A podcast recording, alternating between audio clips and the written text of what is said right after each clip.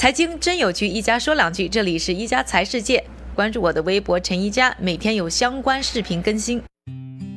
大家现在都在聊 NBA 的事情，也想和大家呢随便的说几句啊。那上个世纪七十年代的时候呢，乒乓球算是帮了中美建交当中的一个重要角色。那所以很多人都说这个体育呢是两个国家关系啊的一个重要的润滑剂。但是呢，到了现在还是体育项目，篮球却又变成了中美之间的一个新的冰点。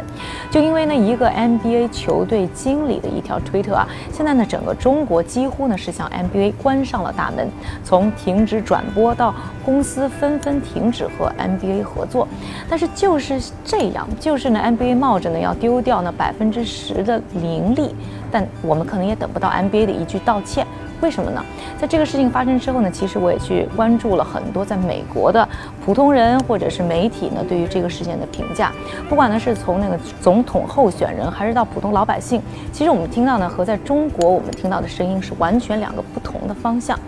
那我记得有一个 podcast 的一个节目当中说的一句话，我印象很深。他就说呢，这到最后呢，其实是一个关于美国公司如何在中国保持高速的增长，但同时又不丢失自己民主的价值观。虽然呢，我并不是非常认同这句话，但是应该说这句话呢，还是说到点子上了。现在呢，可能我们面对的就不光是这个 NBA 道不道歉的问题，而是那一场的意识形态的冲突。在过去呢十年左右的时间里啊，NBA 经历了几种转变，一个呢就是更加的国际化，几乎呢是进入了所有它能进入的国家地区。相比于橄榄球、棒球来说，篮球绝对是美国呢最国际化的一个体育运动。那不但呢他们进入了更多的市场，同时也看到呢 NBA 引进了包括像姚明这样的一些呢国际的球员。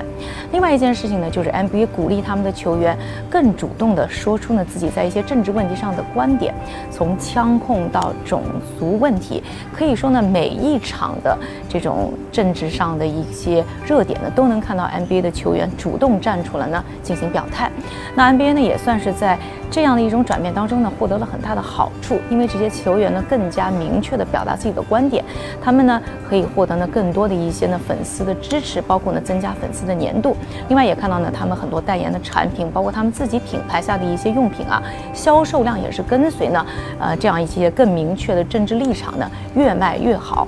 但这也是奠定了 NBA 啊这种崇尚民主自由的品牌基调。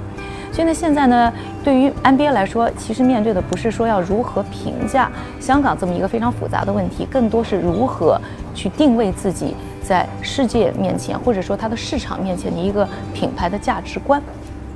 对呀，我觉得我们可能永远都等不到 NBA 的一句道歉，因为说到底呢，NBA 还是一个美国公司，就像呢，谷歌可能永远不会改变它的产品进入中国市场一样的，我们也等不到 NBA 的道歉。感谢各位的收听，我们明天再见。